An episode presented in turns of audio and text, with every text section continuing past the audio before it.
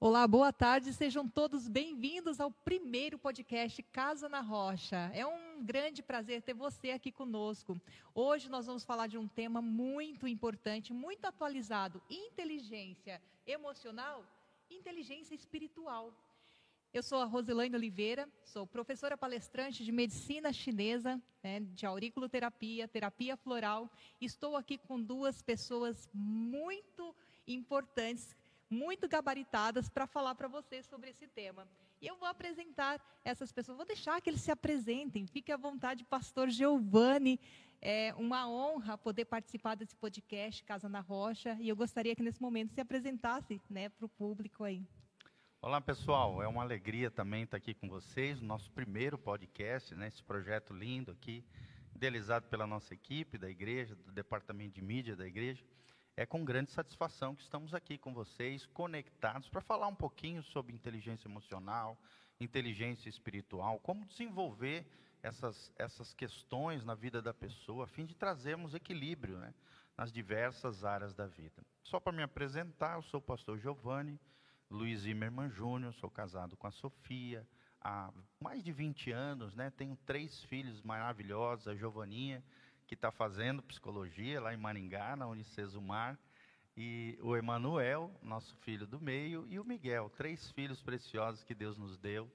E não há nada melhor do que falar sobre afetos, relacionamentos, família, equilíbrio emocional, do que dentro do contexto da família. Né? Também tenho, sou bacharel em teologia, fiz também faculdade na área de música, educação artística, habilitação em música, na UEPA, no Pará. E tenho duas pós-graduações, em neuropedagogia e também tenho uma pós em psicanálise, né? Psicanálise também, além de um mestrado em filosofia ética e política. Uma alegria estar aqui é, falando um pouquinho do nosso conhecimento, ao mesmo tempo sobre as coisas de Deus, como desenvolver a espiritualidade, né? Como crescer e florescer no Senhor na vida espiritual. E é uma alegria estarmos todos juntos aqui nesse bate-papo informal, abençoado, na presença do Senhor. Com certeza, né? Vai ser grandioso esse momento aqui com vocês. Mas eu quero agradecer a presença, né? Hoje nós temos uma convidada especial, né, pastor? Sim, que vai participar, especial. abrir esse nosso primeiro podcast, esse nosso primeiro dia desse evento maravilhoso aí, que é a psicóloga Leia. Leia, seja bem-vinda. Muito obrigada pela sua participação, por aceitar esse convite de estar aqui, né, contribuindo com um pouquinho da sua experiência conosco. E eu vou deixar esse momento para você se apresentar para o público aí.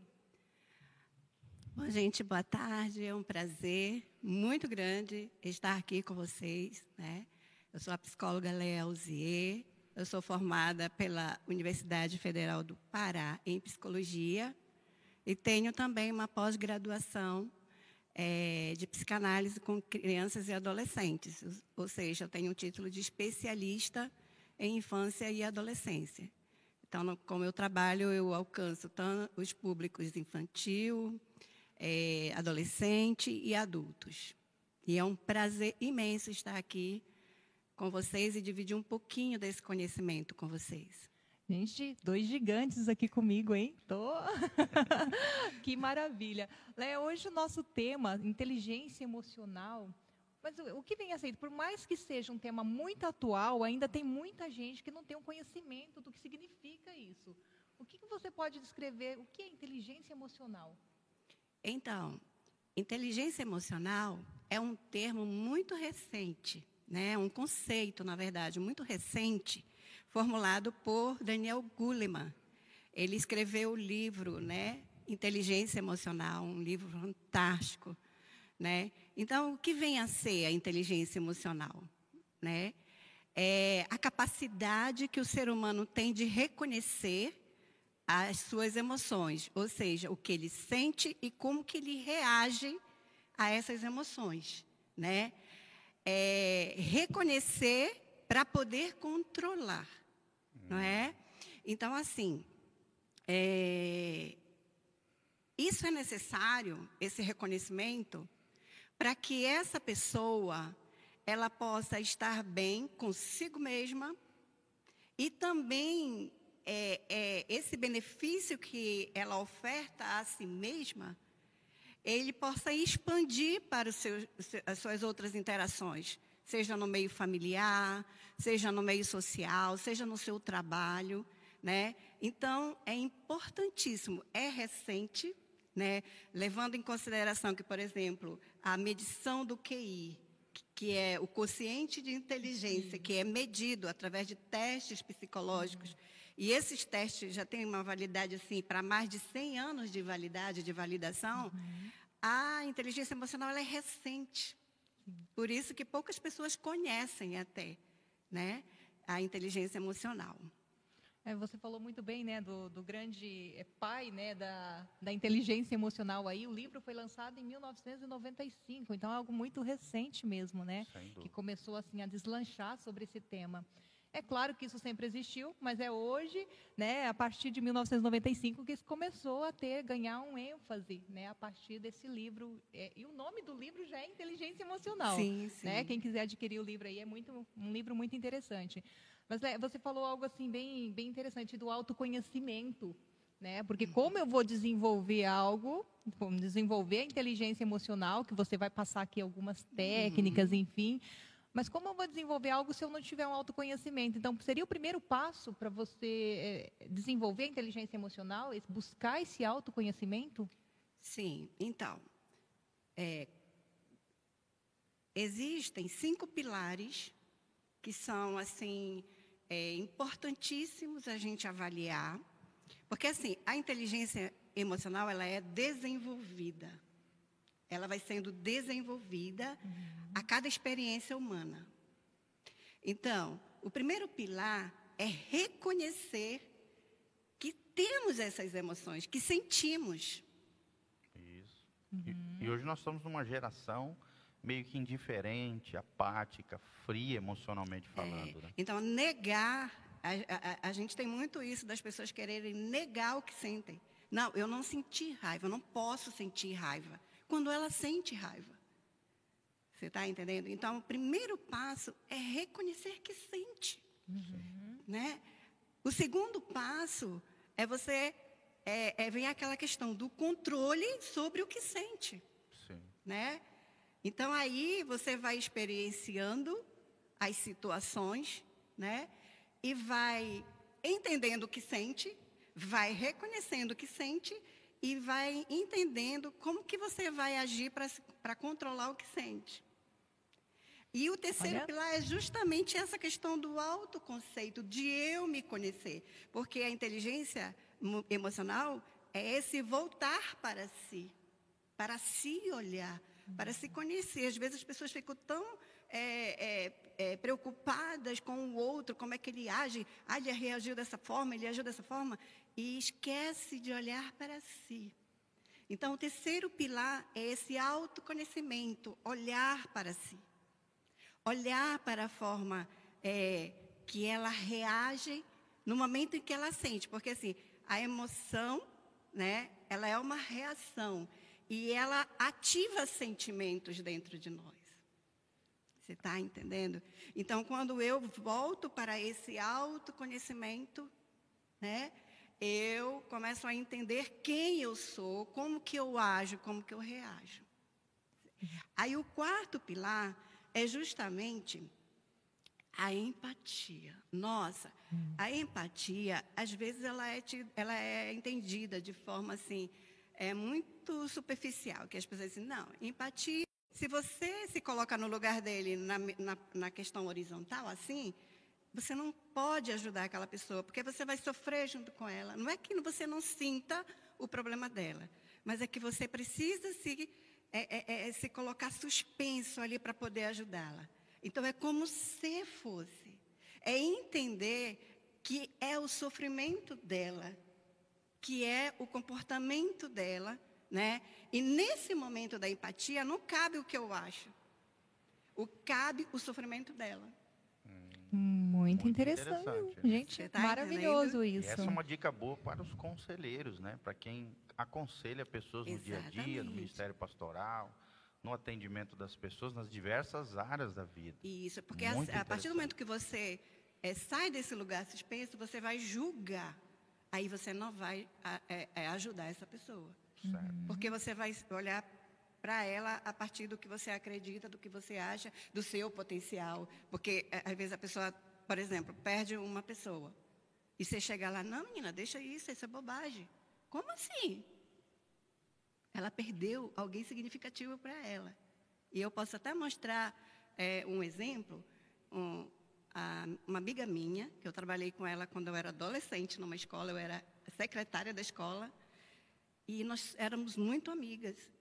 E um dia essa amiga foi à casa da filha, ela tinha acabado de descer do ônibus, ela pegou o celular dela para avisar a filha que ela já estava chegando no final da linha, ela desceu e foi por trás do ônibus. Nisso que ela vai por trás do ônibus, o motorista dá ré e passa por cima dela, pela cabeça, esmaga. Meu Deus, que tragédia, né? Ó, aí eu cheguei na igreja, no velório, a menina estava lá, todo mundo dizendo: não, a sua mãe foi para o céu, não, você não precisa sofrer, sabe? Você tem que sorrir. Aí eu olhei aquilo, eu peguei, cheguei com ela e disse assim: eu entendo e eu compreendo a sua dor.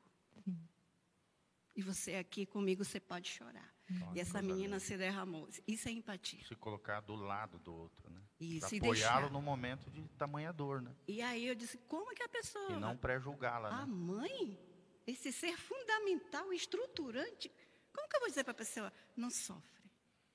Sim. Você está entendendo? Isso é empatia. E o último, que são as habilidades de interação. Que né? Você aprender a interagir com o outro. No tá meio entendendo? social, As, as, as interações interpessoais. E aí, nessas interações, vai ser fundamental o meu autoconceito. sim. Eu me conhecer, eu saber as minhas ações, as minhas reações, Uhum. né? Então eu preciso entender, por exemplo, como que as minhas emoções são ativadas, né? Sim. A, a raiz, a raiz, por exemplo, a, a emoção, ela, ela tem um, um, um aspecto intrínseco, Uhum. né? É, a raiz da palavra emoção é movere, Isso. né? É, é mover, que significa mover, mais o, o sufixo e, que significa o quê? Movimento, ação. Então, a, a reação emocional, ela implica em você reagir, né? Em ter esse momento de reação e, e- e é, é, é assim, é instantâneo. E tem todo um aspecto também fisiológico ali estruturando. É por isso que tem pessoas que têm a ansiedade, precisa da medicação muitas vezes, porque mexe com os aspectos, na verdade não é que mexe, os aspectos bi- é, fisiológicos, eles ativam, entendeu? E aí tem toda, toda uma questão, tanto fisico- fisiológica, quanto psicológica, quanto emocional. Porque, assim, o aspecto mental, o que estrutura o aspecto mental, que são emoções Sim, e pensamentos. Sim. sim. O que são emoções, né? São os afetos. Como é que é, é, essas, essas emoções, elas são ativadas? Através dos nossos órgãos dos sentidos. É aquilo que eu vejo, Uhum. é aquilo que eu ouço, a minha audição, a minha visão, o meu paladar, né? É, o Tato. meu olfato e o tato que hoje chama pele, que é um todo. Nossa pele, assim, da cabeça aos pés, nós somos sensíveis. Não é só as mãos que são sensíveis. É a pele, é todo, né? Porque é o maior órgão do corpo, é a Sim. pele. Então, assim, elas são ativadas por aquilo que eu ouço, como eu ouço, Uhum. o que eu interpreto do que eu ouço, Sim. né? O que eu vejo, né? É, por exemplo, o, o medo. O medo é uma emoção. As quatro, as quatro principais emoções, tem outras, mas as principais: medo, alegria, tristeza e raiva. Ou seja, essas emoções fazem parte da nossa história. E constitui a nossa natureza Eles humana. né? constituem a nossa Não natureza. tem como negá-la, né? Faz Não tem parte como do negar. nosso ser. Exatamente. O que eu posso entender como que eu ajo, como que eu reajo, porque assim, a emoção ela vai implicar em uma reação, Uhum. porque é mover, é movimento, é dinamismo, né? Uhum. Vai implicar em Isso. uma reação. Aí vem a questão da inteligência. Vem o aspecto cognitivo, a minha capacidade de pensar, de raciocinar, não é? Processar, né? Processar, Processar. a informação. E aí entra esse aspecto cognitivo, que é o da inteligência. Não significa que, por exemplo, uma pessoa extremamente inteligente, de repente não tenha um momento de descontrole emocional, não é? Mas isso pode ser desenvolvido. É, no caso, seria só, só dando uma resumida, né? O QI, então seria esse consciente da inteligência, né? Que muitos têm até alto, porém não têm um domínio sobre as próprias emoções, porque não sabe usar a inteligência em prol das emoções, porque não buscou esse autoconhecimento, né? Do próprio lado emocional.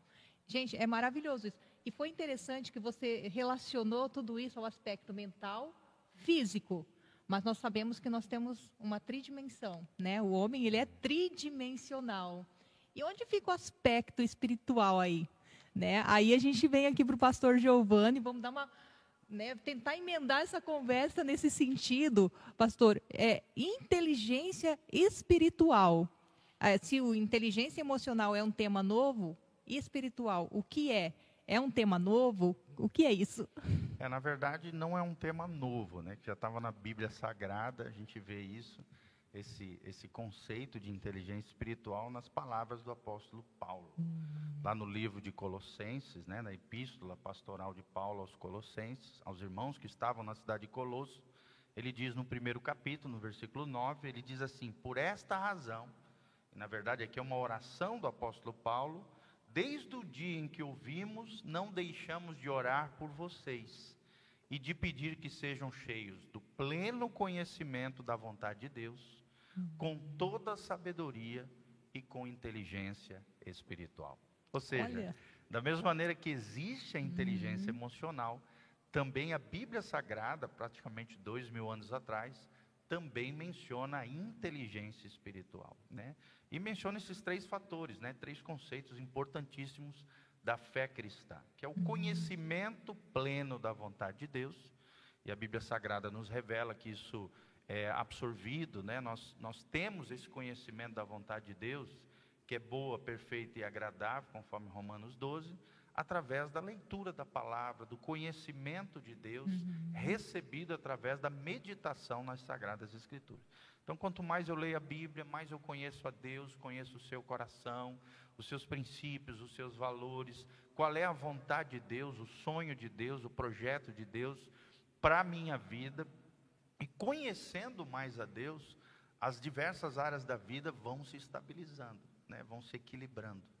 Se Deus tem algo que Ele quer gerar em nós, é o equilíbrio. Né? Tem um, um grande pensador, certa vez me ensinou, ele disse: onde há desequilíbrio, há dores e sofrimentos desnecessários. Né? E Deus não quer isso de nós. Né? Onde há equilíbrio, não há dores e sofrimentos desnecessários. Então, onde há desequilíbrio, a dor e o sofrimento, infelizmente, aparecem.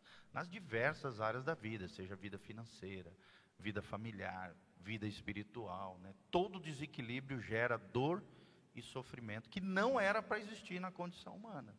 Não que a dor e o sofrimento não exista na condição humana, vai existir, né? O próprio Jesus nos disse: no, no mundo tereis aflições. Ele não nos enganou, mas tem de bom ânimo. Comigo, eu, Jesus, né? Vocês vão vencer. Eu venci o mundo, né? Eu venci as aflições, as lutas, as dificuldades. A segunda palavrinha que Paulo usa aqui é sabedoria. Sabedoria é muito interessante. Eu estou fazendo uma série de devocionais, né, a partir do livro de Provérbios. Provérbios é um livro escrito pelo rei Salomão, grande rei de Israel, filho do grande rei Davi, um dos maiores homens, um dos homens mais sábios que já pisou nessa terra. Escreveu 720 e poucos eh, provérbios, né, que são ensinamentos práticos do dia a dia, para que a gente possa aplicar na nossa vida, no nosso dia a dia e realmente crescer, florescer no Senhor, desenvolver as diversas áreas da, da vida humana. Sabedoria é ver a vida do ponto de vista de Deus. Sabedoria é enxergar o mundo na perspectiva celestial, com a mente divina, né? com a mente de Deus. E sabedoria também é aplicar o conhecimento de Deus, que nós acabamos de falar, nas nossas rotinas diárias, nas escolhas da vida, nas reações, como a Leia bem falou, Sim. nas ações, né? Não apenas lidando com os nossos pensamentos, mas compreendendo que os nossos pensamentos geram os nossos comportamentos, que geram os nossos hábitos, que revelam o nosso caráter e que definem o nosso destino. São cinco palavrinhas que caminham lado a lado, né? Pensamentos, comportamentos, hábitos que são forjados através dos comportamentos, que revelam o caráter da pessoa ou a falta dele e que definem o destino eterno. É o que nos ensina a palavra de Deus, né? Então, inteligência espiritual é um conceito bíblico, é um conceito divino, né? Um conceito que tem pelo menos dois mil anos aí. E, e nós temos vários exemplos dentro da palavra de Deus de homens e mulheres que foram inteligentes espiritualmente. Por quê? Porque estavam conectados com a fonte da vida, com o Criador. Tinham um relacionamento íntimo e pessoal com Deus, de forma equilibrada, não religiosa, gente. A gente não está aqui para falar de religião, aqui a gente está para falar de Jesus, Sim. de Deus, da Bíblia, do desenvolvimento de uma espiritualidade sadia, equilibrada, que vai promover o bem do ser humano e não o pior, mas o melhor da nossa natureza, né? E, e da nossa semelhança ao Criador. É isso que, nós, que Paulo fala, né? Conhecimento da sua vontade, sabedoria, não a humana, mas a divina, que é superior, é ilimitada, é atemporal, é uma sabedoria infinita e uma sabedoria extraordinária, né? Que promove a glória de Deus. Enquanto a sabedoria do homem, né, infla o ego, promove às vezes a soberba, a arrogância, né, o julgamento do outro, se achar melhor do que o outro, né, infla o ego humano, promove a glória do homem. A sabedoria de Deus é uma inteligência humilde, singela de coração, ao mesmo tempo cheia de discernimento, de cuidado, de zelo, de prudência, de, de, e, e, e principalmente no lidar com o outro, né? Tem todo tem todo um trato, toda uma polidez, e isso é maravilhoso, gente. Gente, Tratar desses assuntos é maravilhoso. É é muito bom, né, poder ter todas essas informações assim. Daí eu fico aqui ligando é, a- o emocional com o espiritual, ouvindo vocês dois falarem aqui. É, a Leia falou, né, muito bem claro que para trabalhar a inteligência emocional, primeiro eu tenho que conhecer as minhas emoções, eu tenho que ir de encontro com elas, aceitar que elas existem, saber dominar elas, né, aprender a lidar com elas.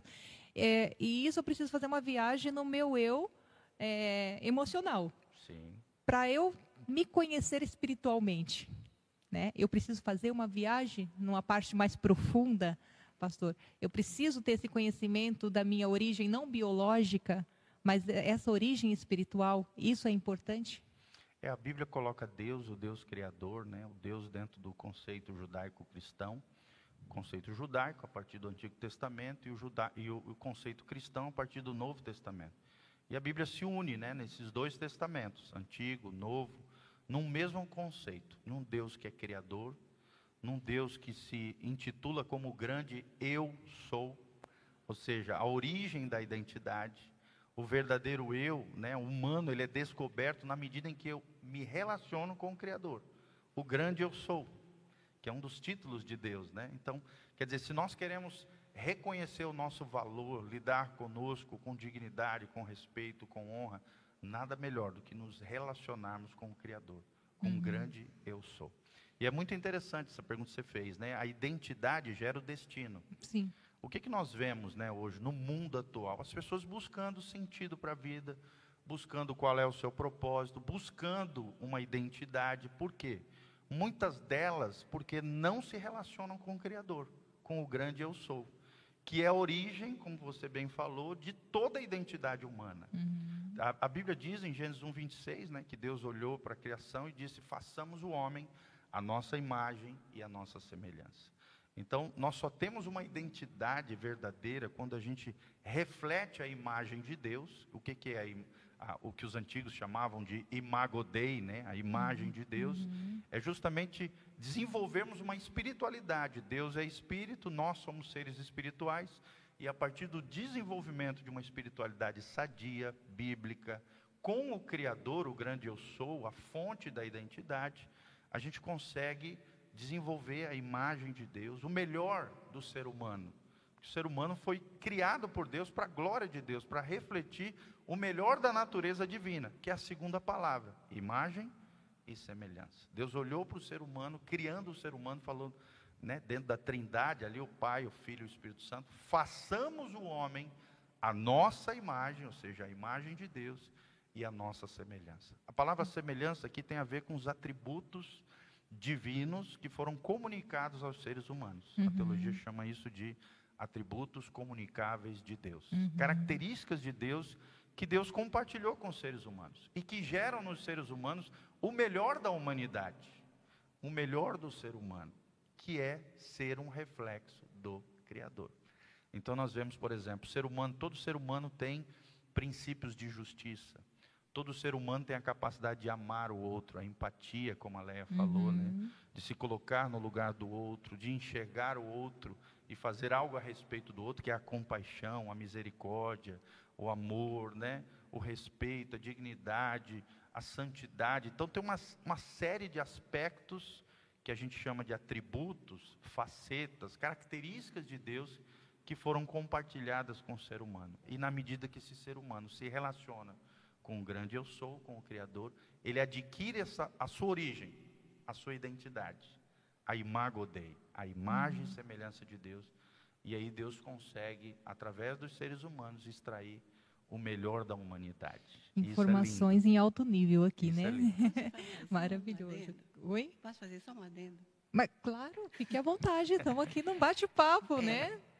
É, ouvindo o pastor Gil falar sobre essa questão da imagem e semelhança, é, por exemplo, a palavra psique, né, uhum. é o original grego, psique. Uhum.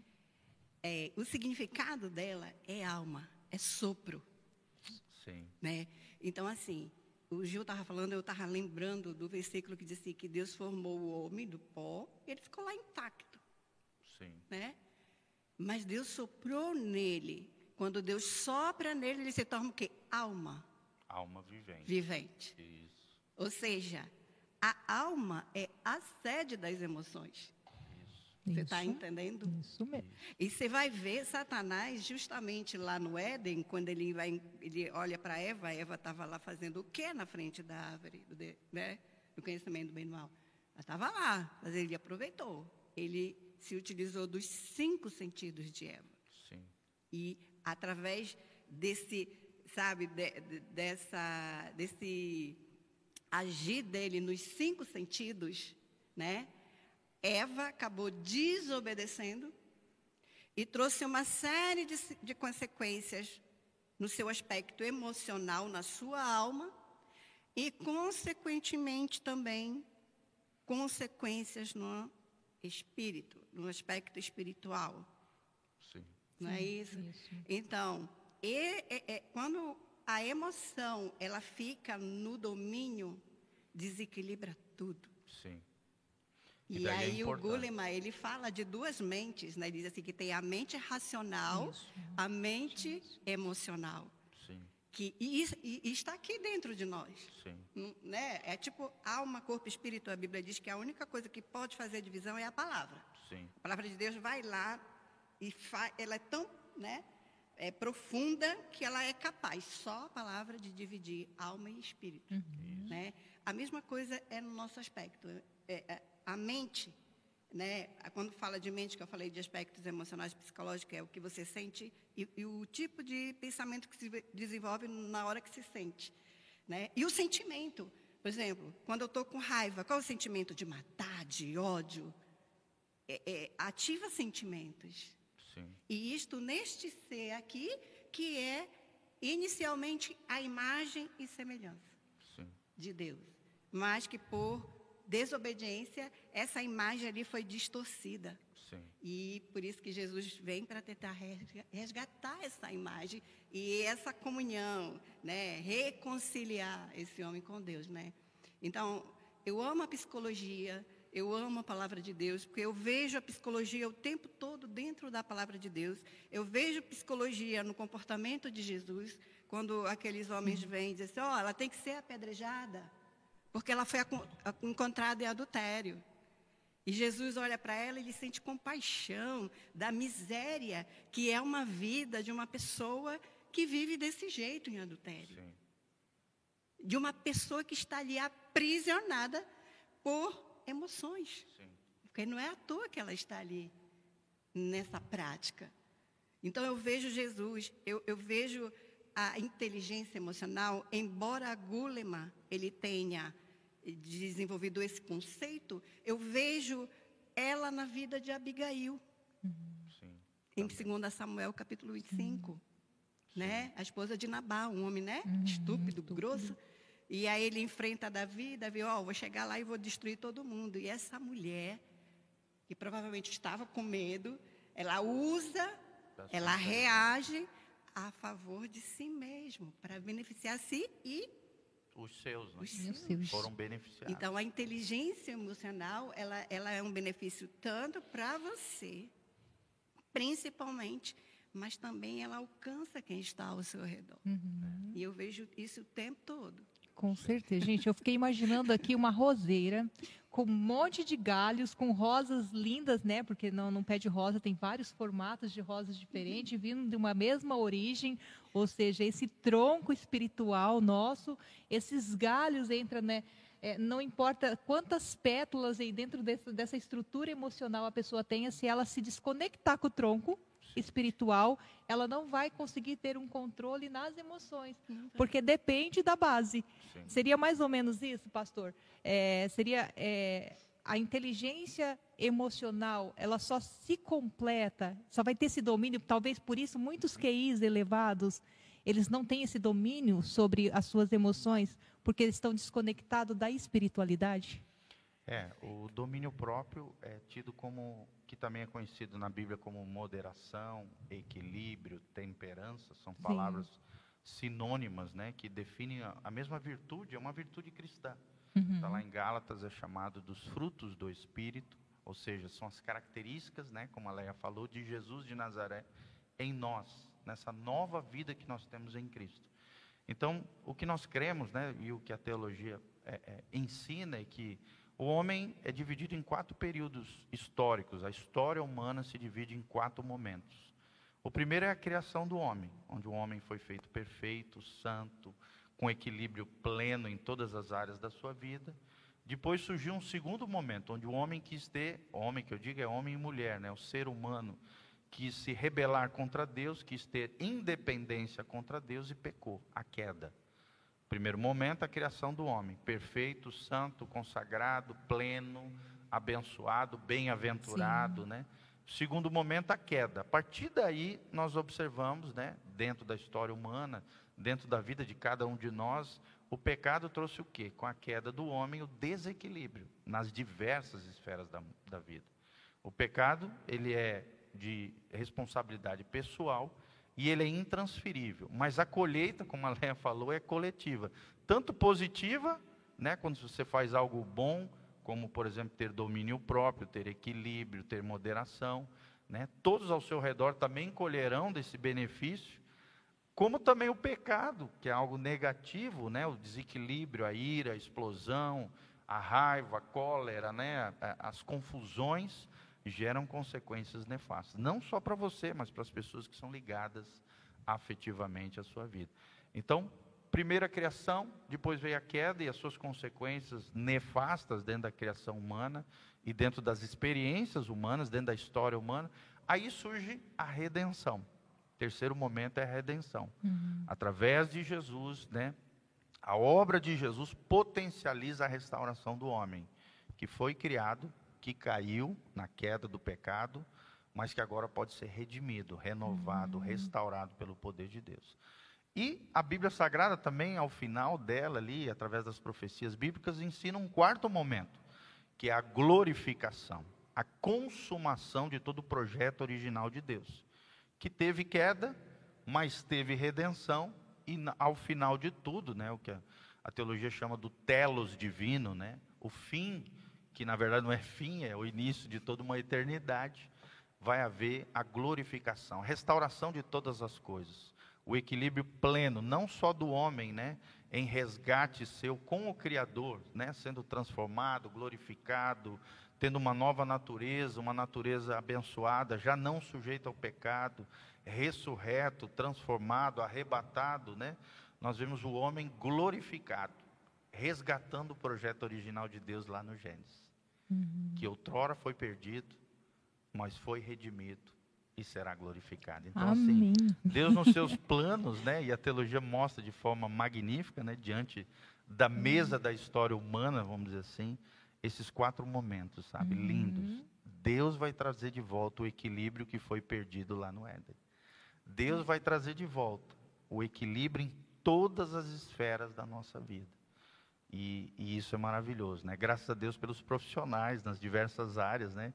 Que nos ajudam, uhum. mesmo na experiência humana, nessa vida terrena, diante das mazelas da vida, vamos dizer assim, e das dificuldades que a condição humana hoje, né, sujeita pelo pecado tem. Graças a Deus por esses profissionais que nos ajudam, né, a trazer de volta o domínio próprio, a moderação, a temperança, essas virtudes tão extraordinárias que podem ser desenvolvidas na medida em que o homem se conecta com a fonte de equilíbrio, com a fonte de vida, que é o Criador, o Deus da Bíblia. Que lindo, né, gente? Olha, chega a ser emocionante isso. e qual que é o valor da espiritualidade, pensando por esse lado? Né? Qual, qual valor tem eh, essa espiritualidade na, nas relações humanas, né? nos afetos, é, um grande teólogo certa vez disse, né? As maiores feridas são feitas nos maiores afetos, né? É, as nossas relações às vezes nos ferem, mas também um outro pensador disse certa vez que as amizades, as relações também curam, né? Então, na medida em que nós vamos caminhando com Deus, a gente elimina, vai diminuindo, né?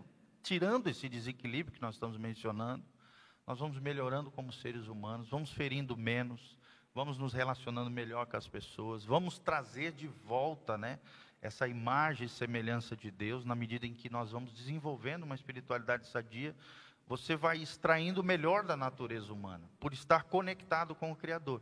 Isso vai afetar todas as relações, os afetos, né, uhum. que podem ser feridos, mas também podem ser agentes de cura. Né? Quem não consegue lembrar algum amigo, algum parente, alguma pessoa que foi importante para o seu coração, num momento de dor, num momento de fragilidade, onde aquela pessoa, você talvez foi ferido por uma outra pessoa, Deus enviou alguém na sua vida para ser um agente de cura. Né? Então, ao mesmo tempo que as maiores feridas são feitas nos maiores afetos, as amizades e relacionamentos também promovem cura no nosso uhum, coração. E esse é o aspecto humano.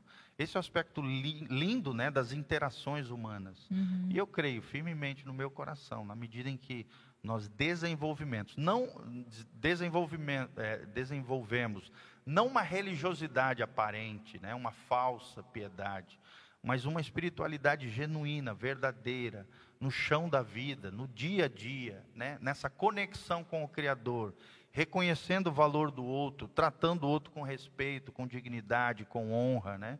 Uma palavra que eu gosto muito, a questão da honra. Hoje nós vivemos o, a, a, geração da desonra, a geração da rebeldia, do individualismo, da desonra. A palavra ensina totalmente o contrário. O importante não é o individual, é o coletivo. Uhum. Né? O importante é, é, é, é você reconhecer, tratar o outro com dignidade, com respeito é, é, é, você interagir nas relações, respeitando o outro, a opinião do outro, a diferença do outro, reconhecendo que o outro é uma extensão de mim mesmo. Né? A, essa, esse conceito da natureza humana é lindo.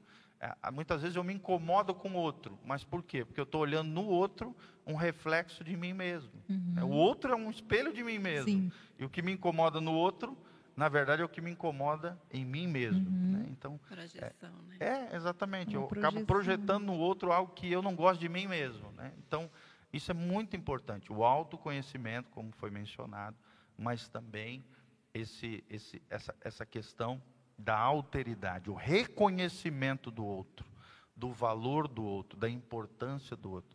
E aí as relações vão ser diferentes. Né? É, o pastor falou muito bem ali, né? A, essa geração, que, né, vai passando geração em geração e alguns valores vão sendo perdidos, Sem né? Dúvida. E a gente fica um pouco assustado, eu, né? A gente, eu fico um pouco assustada com Sim. alguns valores que a gente vê que estão sendo realmente inver, não só perdidos como invertidos. Que ainda quando se perde você pode encontrar. O pior é quando se inverte os valores, né? E começa uma caminhada contra os valores né, que realmente a gente vê São que tem uma né? ligação né? ali, né, espiritual. Leia, pensando nisso, nessa questão de valores, de comportamento, essa mudança toda, eu fiquei pensando aqui, qual é o grande desafio do psicólogo nessa geração atual? Olha, assim, uma coisa que o psicólogo precisa trabalhar muito é a ideia que as pessoas têm que psicólogo só cuida de doido.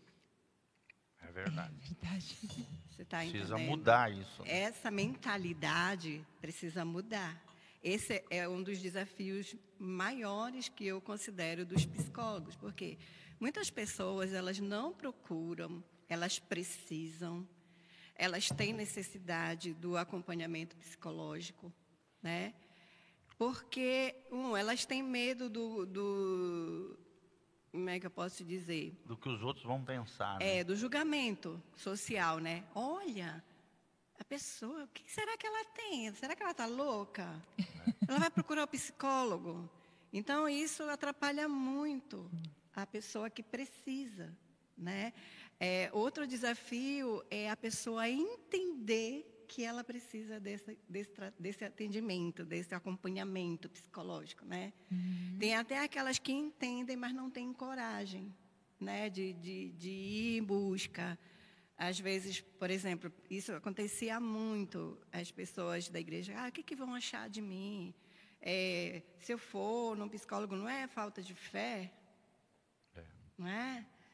é? Quando eu entrei para a psicologia, eu posso te dizer, eu tinha uma coisa muito certa dentro de mim, que eu não ia atender pessoas da igreja. E sem, eu estou falando assim, verdade, é, é a verdade que eu tinha dentro de mim, porque eu dizia assim: as pessoas da igreja são muito bem resolvidas. Elas têm sim, e eu acredito, o Espírito Santo. Nossa, mas quando eu me formei, assim, 99% do meu público era pessoas da igreja com transtornos como bipolaridade, ideação suicida, uhum. autolesão, sim, é, transtornos gravíssimos e que não procuravam atendimento por vergonha. Por vergonha. Então isso eu acredito que é um grande desafio a gente romper, né, com uhum. essa ideia, com essa mentalidade de que psicólogo cuida de doido. Não, eu sempre digo quando os pacientes chegam, eu digo assim, Psicólogo cuida de pessoas normais. Pessoas normais que não sabem lidar com as suas questões hum, internas. Sim. Principalmente os sentimentos. Principalmente, sabe, tem muitos traumas. Sim. Que, que a, essas pessoas acompanham, elas vêm para a igreja com toda essa carga de uma criação de um pai às vezes né muito violento muito de uma, duro né? muito né? duro legalista. muito legalista muito rígido uhum. que não, não, não dialoga uhum. que, que neutraliza as reações da criança Sim. você está entendendo então assim, uhum. assim essas pessoas elas estão aqui no nosso meio Sim, Sim com é? certeza então assim é um dos desafios aí quando eles vêm eu trabalho muito isso com eles e eles ficam bem né, de dizer, não, eu sou normal, porque eu sofro. eu sou Sim, normal com certeza. Pastor, me dá um. É, eu tenho tempo aí ainda porque se eu tiver tempo, eu vou espremer mais vocês com as perguntas. Tem 12 minutos ainda, né? Deixa eu me cobrar, Sim. porque senão eu vou longe aqui com vocês, porque está muito gostoso o tá bate-papo. Tá é muito bom, né? Tá é, tanto nas é, questões espirituais quanto emocionais, eu, eu acho assim, não sei se eu entendi direito. O emocional ele vai reagir também de acordo com essa espiritualidade, né? mas isso vai causar reações físicas. Né? Podem causar. O seu corpo vai reagir, porque qualquer reação emocional, o seu físico vai se manifestar de alguma forma, mesmo que seja em uma expressão facial, mesmo que seja num olhar que vai baixar mais, mesmo que seja num olhar que vai estar mais ativo, num sorriso, né? Assim então, como questões espirituais também interagem, né, com a alma e com o corpo. Com... O, é aquilo que você falou, o ser humano é um ser tridimensional, uhum. né? Tem uhum. três dimensões, três aspectos, tripartito também é chamado na teologia. Ou seja, essas três dimensões, elas interagem, elas têm conexões entre si. Porque o homem também é holístico, né? Sim, é um todo, é um ser, ser completo, um ser globalizado, interconectado, né? Então, uhum. é, é, eu posso estar ali naquele momento da adoração, ou no momento de oração, num êxtase espiritual, e é óbvio que isso vai refletir nas minhas emoções, eu vou sentir no meu corpo, né? Por exemplo, quando a gente vai lidar com as questões de libertação, né? a quem trabalha com libertação. Às vezes a gente vai orar por uma pessoa e a gente sente que existe uma opressão maligna ali, algo espiritual, demoníaco na vida da pessoa. A gente tem sensações, às vezes físicas, físicas. por causa desse ser integral, uhum. corpo, alma e espírito. Né? Uhum. Isso acontece muito comigo. Às vezes eu estou orando sobre uma pessoa, eu arrepio na hora, porque eu já sei que tem demônio ali. Às vezes a gente sente um frio na espinha. Por quê? A gente tem uma percepção sensorial de que algo está acontecendo no mundo espiritual. E o mundo espiritual se relaciona com a alma, que é o centro da personalidade humana.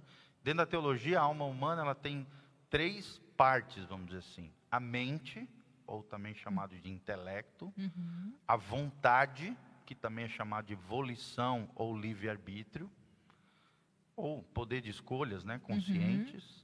E os sentimentos e emoções. Então, nesse centro da personalidade humana, é, é, a alma, né, a psique, como a gente está falando, ela interage com um lado com o corpo, o soma, no original uhum. a palavra grega é soma, e também com o pneuma, que é a parte espiritual do espírito humano. Uhum. Elas se entrelaçam, né? elas interagem entre si. E por isso, da importância da inteligência emocional da inteligência espiritual que nós estamos falando, porque são partes da, da natureza humana. Né? Falando em inteligência, nós estamos falando daí num lado mais racional, né? É, nós sabemos, como a psicóloga Leia já, já colocou aqui, que, esses, que são dois hemisférios cerebrais que nós temos, né? O lado esquerdo ele está relacionado com o racional, o lado direito está relacionado com o emocional.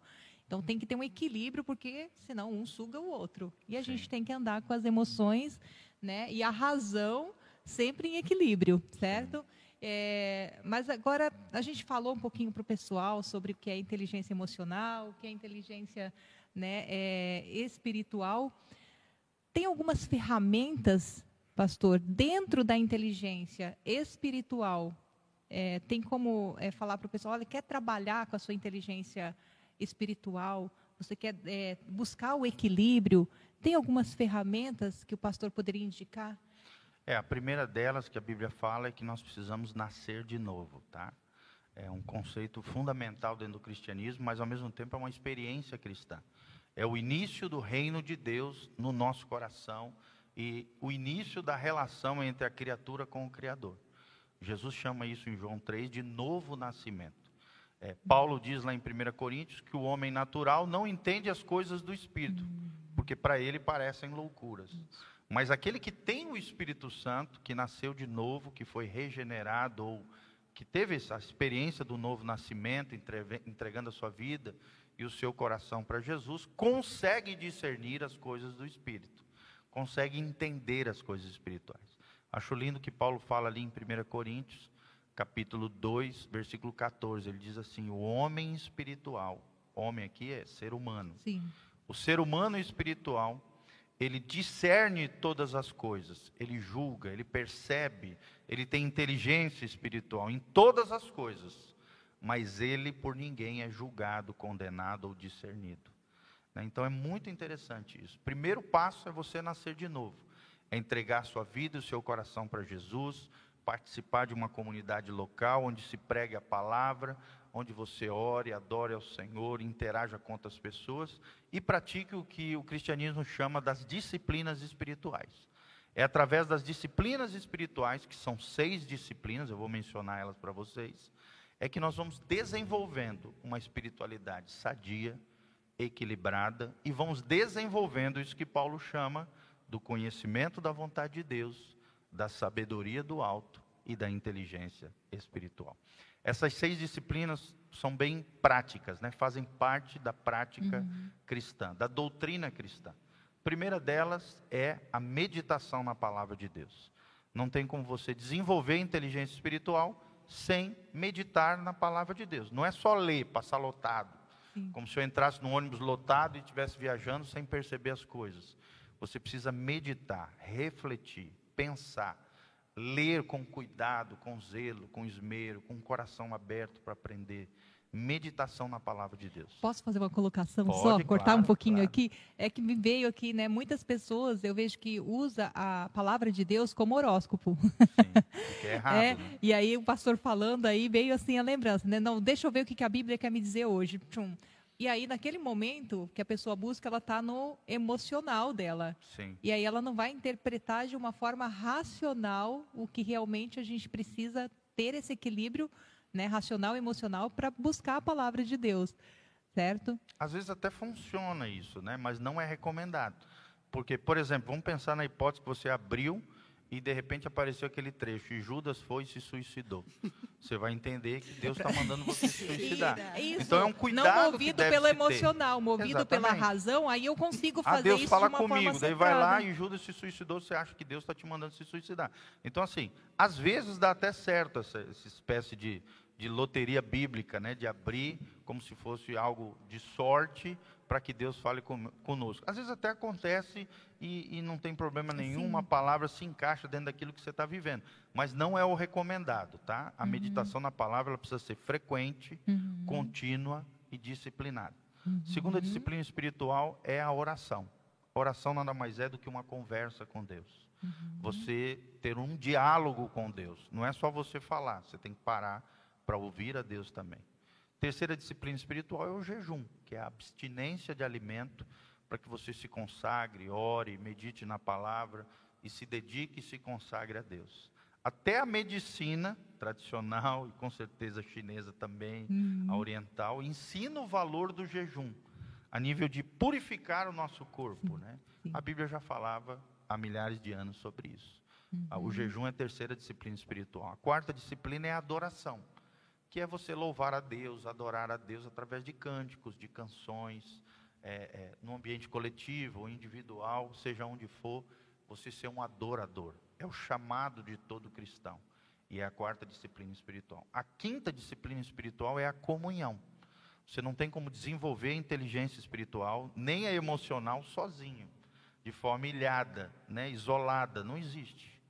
Né? Até o isolamento é a causa de problemas mentais, emocionais uhum. e psicológicos. Uhum. Então, a Bíblia ensina que a vida cristã, o desenvolvimento da inteligência espiritual tem que ser de forma coletiva. Você precisa fazer parte de uma célula, de um grupo pequeno, ir numa determinada igreja, numa comunidade, para que você possa desenvolver a sua espiritualidade de forma sadia com outras pessoas, receber de outros mas também ser uma bênção na vida de outras pessoas. A quinta disciplina espiritual é a comunhão, que eu acabei de falar. E a sexta e última é o serviço. Servindo as pessoas, você vai desenvolver também inteligência espiritual. Então são seis disciplinas espirituais. E a Bíblia diz, né, que maior no reino de Deus é aquele que serve. Sim. O filho do homem, diz Jesus em Marcos 10, 45, ele não veio para ser servido, mas para servir e dar a sua vida em resgate de muitos. Olha só essa sacada desse versículo. Quando você serve as pessoas, você não está dando algo, você está dando a tua própria vida. Você está se doando em favor de outros.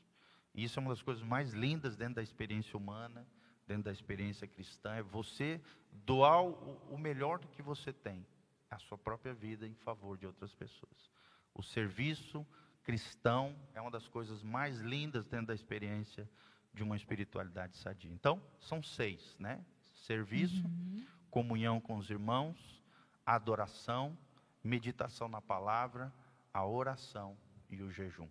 Na medida em que você vai desenvolvendo essas seis disciplinas espirituais, você vai adquirindo de forma sobrenatural, não é humana, é sobrenatural, o que a Bíblia chama lá em Romanos 8 de a vida no Espírito. Uhum. Uma vida espiritual pujante, abundante, bem-aventurada, abençoada, equilibrada, né? Como, como, como a Leia falou, né? às vezes mesmo no ambiente religioso, na igreja, no aspecto do cristianismo, pode surgir problemas, né? desequilíbrios, doenças, pessoas que, venham a enfrentar várias dificuldades.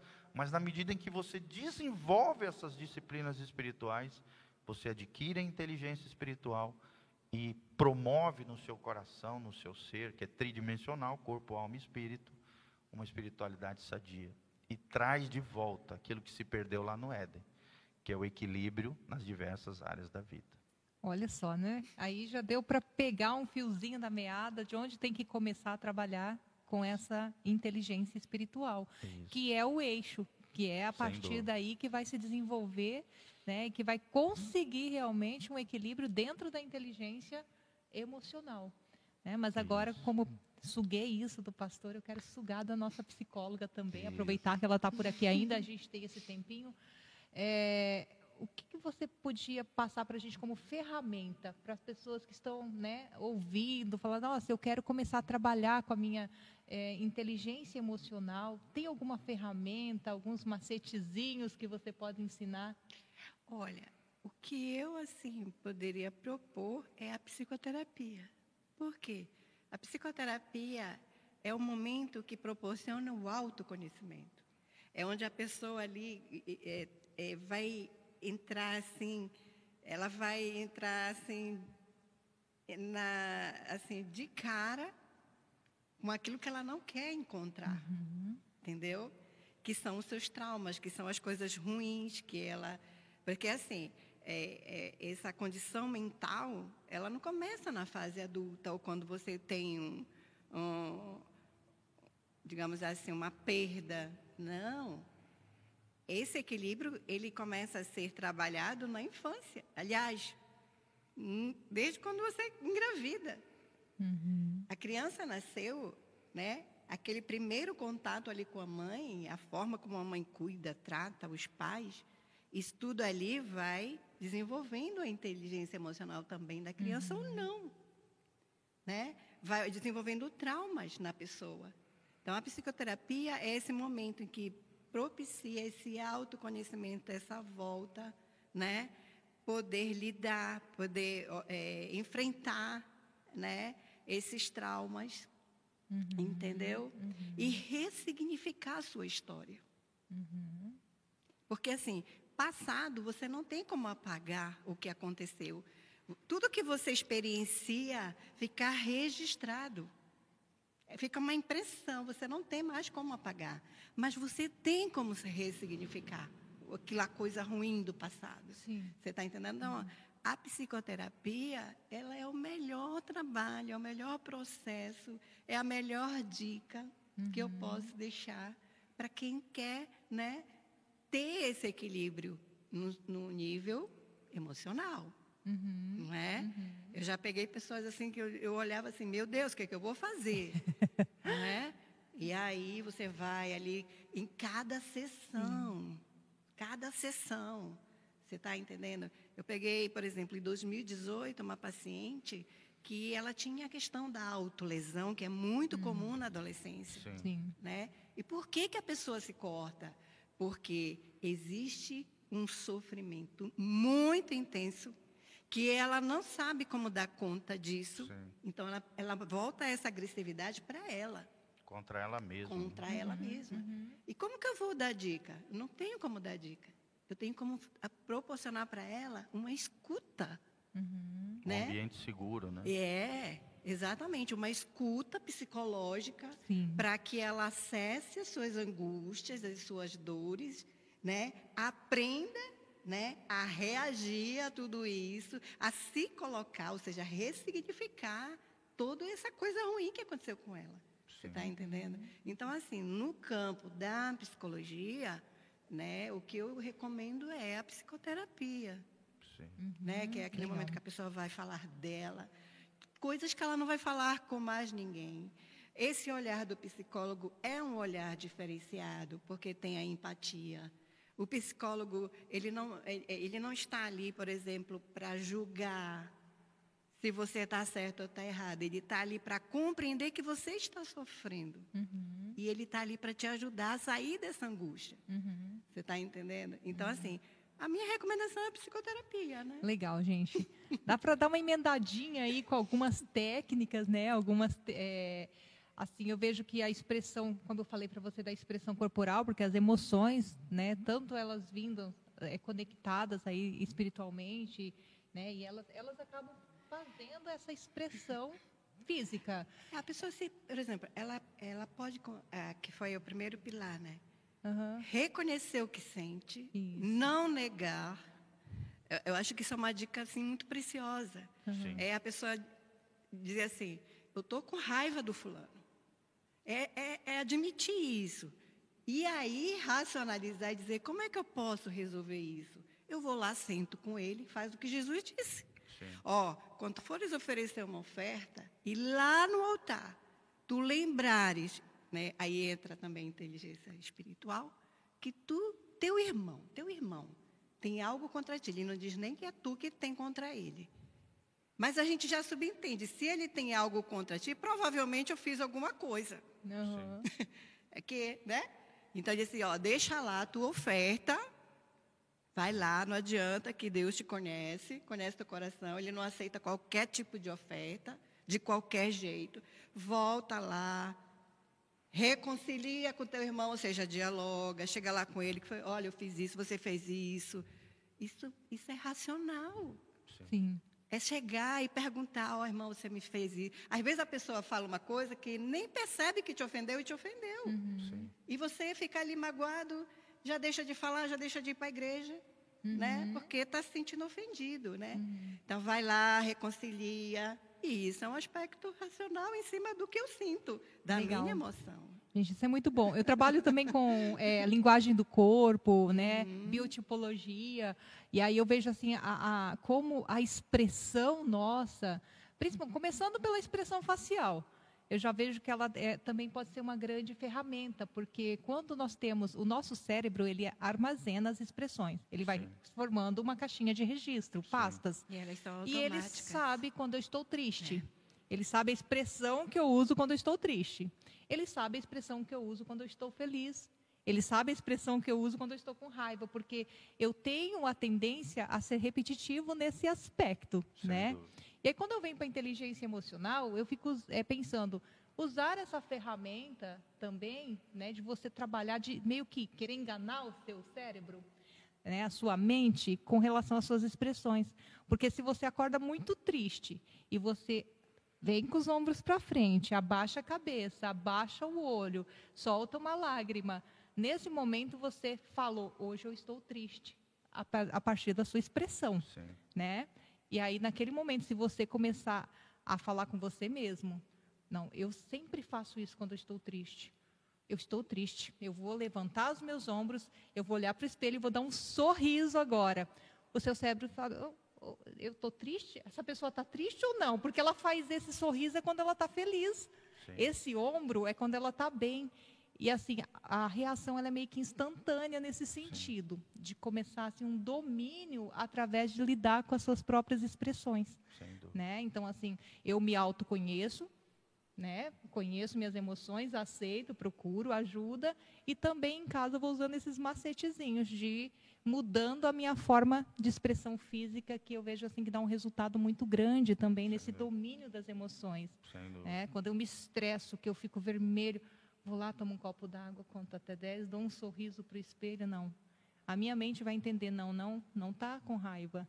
Não é essa expressão que eu tenho no meu registro e no meu arquivo. É, mas tem pessoas que não conseguem. É isso. Porque assim, é muito individual, tu estás entendendo? Uh -huh. Por exemplo, esses macetes, eles funcionam e não funcionam. Porque vai depender de cada pessoa, de em cada caso. Funcionam, né? é, é, eles vão funcionar porque... só de, de, imediato, porque a, o tratamento e a busca, a busca profissional, com certeza, é indispensável. Uhum. Né? Mas eu falo como uma.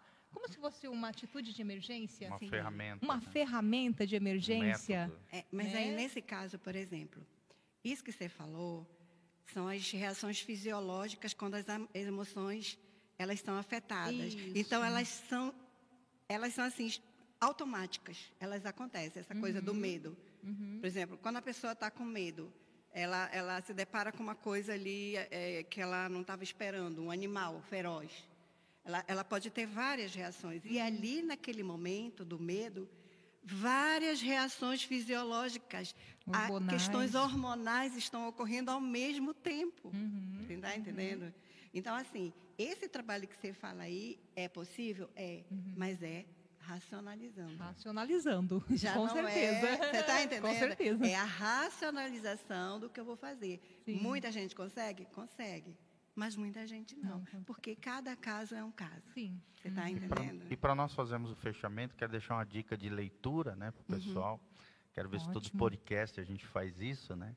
Uma delas é o livro, tem tudo a ver com isso que nós falamos hoje, Aliviando a Bagagem, do Max Lucado. É um pastor norte-americano, um especialista em relações, afetos, é um cara fenomenal. O livro é Aliviando a Bagagem, com Max Lucado. Outro livro muito bom sobre relações, né, afetos, são as cinco linguagens do amor. As cinco linguagens do amor é um clássico cristão do Gary Chapman, também um autor norte-americano muito bom, clássico. Muitos cristãos já leram e vai ser bênção na vida das pessoas, né?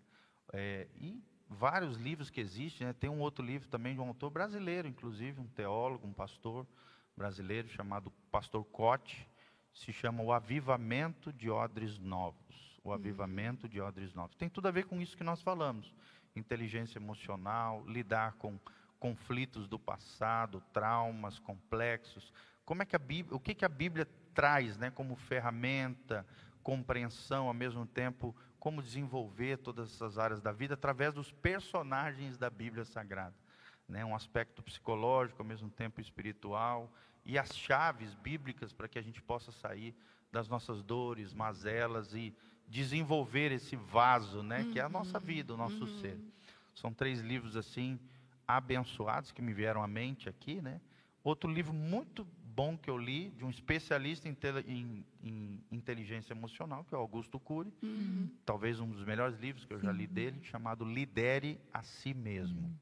E tem tudo a ver com isso que nós falamos: equilíbrio, domínio próprio, Sim. moderação, ter, ter equilíbrio nas diversas áreas da vida, não ser um coadjuvante na sua vida, mas ser o protagonista da sua vida. É a grande sacada que ele dá nesse livro.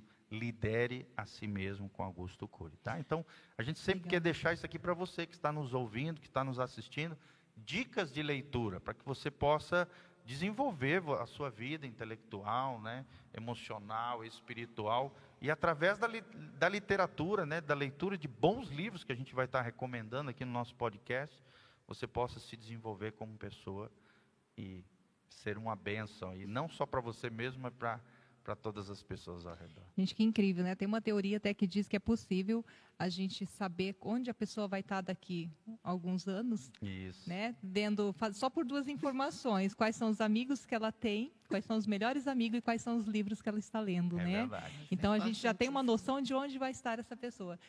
Gente, foi maravilhoso, pastor. Né? Nós vamos estar aqui numa frequência, né? Vamos Isso. tentar fazer essa frequência, fazer mais isso, trazer mais convidados. Foi tudo muito bom. Léa, eu quero agradecer a sua participação, a sua disponibilidade de estar aqui conosco. E a você que esteve aqui conosco, nos acompanhando, ou que vai assistir depois, que não pôde estar ao vivo, nosso muito obrigado. né? De coração, esse é o podcast Casa na Rocha, que nós vamos fazer às quartas-feiras, às 15 horas, se puder acompanhar ao vivo, esteja sempre presente conosco. É legal também a Leia deixar a sua, seu contato, né, Leia? Para que aquelas pessoas que Isso! quiserem entrar em contato contigo, bem como também com a gente, a gente faça esse Perfeito. fechamento com as nossas redes sociais e os nossos telefones, né? Tá. Então, meu telefone daqui, né, de Moarama, do Paraná, né, Isso. é 999-54-8471. E eu tenho o de Belém também, quando a pessoa não consegue, né, acessar pelo daqui, que é o 91 98364 7725. Isso, para quem não sabe, a Leia é de Belém, né? Do Pará. Uma bênção que veio até nós, a nossa comunidade. Hoje está morando aqui em Moarama, na nossa Bênção. cidade abençoada, na capital da amizade. Se você quiser né, ser consultada por ela, é uma baita profissional. E nós estamos aqui dando todo eh, esse aval, né, indicando ela para você que precisa né, de uma psicoterapia, de um atendimento, ser ouvida. Eu sempre gosto de dizer isso, sabe, Rose? Todo ser humano precisa de alguém para abrir o coração, para expor sentimentos, emoções, traumas, situações vivenciadas ao longo uhum. da vida. Uhum. Pelo simples fato de a gente colocar para fora, né, de a gente abrir o nosso coração, a nossa história, isso já promove cura, né? A fala, uhum. né, o uhum. aconselhamento, o conselho, o colocar para fora suas dores, suas dificuldades, promove cura nos corações, né? Também quero deixar minha rede social, né? Para você que está aqui, nós trabalhamos muito forte através das redes sociais. O nosso Instagram é Instagram, arroba, PRGil. Né? Às vezes a Leia me chamava de Gil aqui, porque meu nome é Giovanni Júnior. Né? E o meu apelido, para alguns mais chegados, é Pastor Gil, ou Gil, só para minha família é Gil. Então, PR de Pastor Gil, tá? É o nosso Instagram.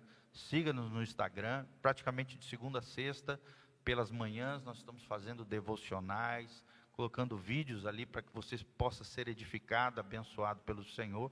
Quero também deixar aqui o contato da nossa comunidade, o local onde a gente está fazendo esse podcast, né?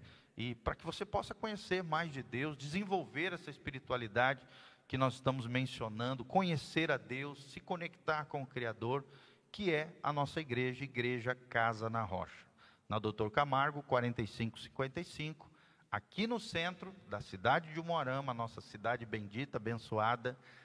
Cultos, a quarta-feira, hoje nós temos culto às 20 horas, na quarta-feira.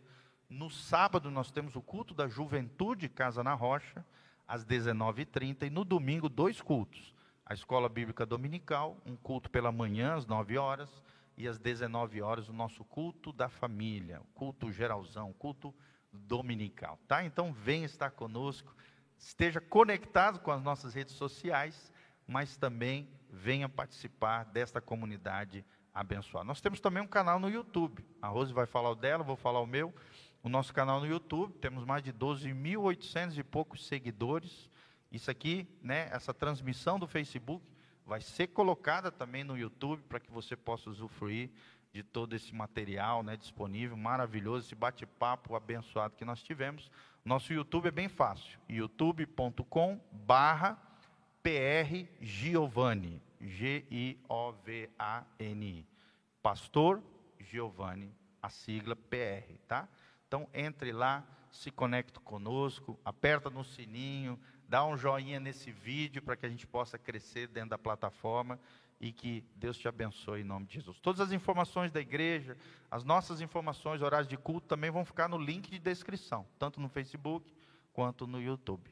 E agora a Rose vai apresentar também as suas mídias sociais e o seu trabalho, né? Se Isso, quiser falar, fica à é, Eu sou professora, né? Então tenho ministro cursos online. Você que quer aí buscar uma nova carreira, uma nova profissão, são cursos de capacitação profissional, tá? É, vai me achar bem facinho, só digitar Roselaine Oliveira lá no YouTube, você vai encontrar sobre o meu trabalho. E lá no Instagram, roselaineoliveira.auriculo. Ah, então, é, pode entrar em contato no direct ou pelo meu telefone também. Vou passar para vocês o meu telefone particular aqui para falar diretamente comigo, que é o 44997610686. E é sempre um prazer estar com vocês aqui, né? Lembrando que eu também sou ovelhinha, sempre faço isso, né? Sou ovelhinha do pastor Giovanni, faço parte dessa comunidade abençoada, assim como a Leia, né? A psicóloga Leia aqui, que é uma bênção na nossa comunidade. Que legal. Desde já nós queremos agradecer por você estar conectado conosco. Quero agradecer né, a cada um de vocês. A Rose você vai ver bastante aqui conosco, além dos nossos convidados maravilhosos que você continue conectado conosco, que a graça e a paz de Jesus venha sobre a tua vida, a tua casa e a tua família, e todas as quartas-feiras que forem possíveis, né, nós vamos estar divulgando sempre pela internet, todas as quartas-feiras, às 15 horas, nós estaremos aqui com o podcast Casa na Rocha. Que Deus abençoe a sua vida, a sua casa, a sua família, em nome de Jesus. Amém. Amém. amém. Obrigada.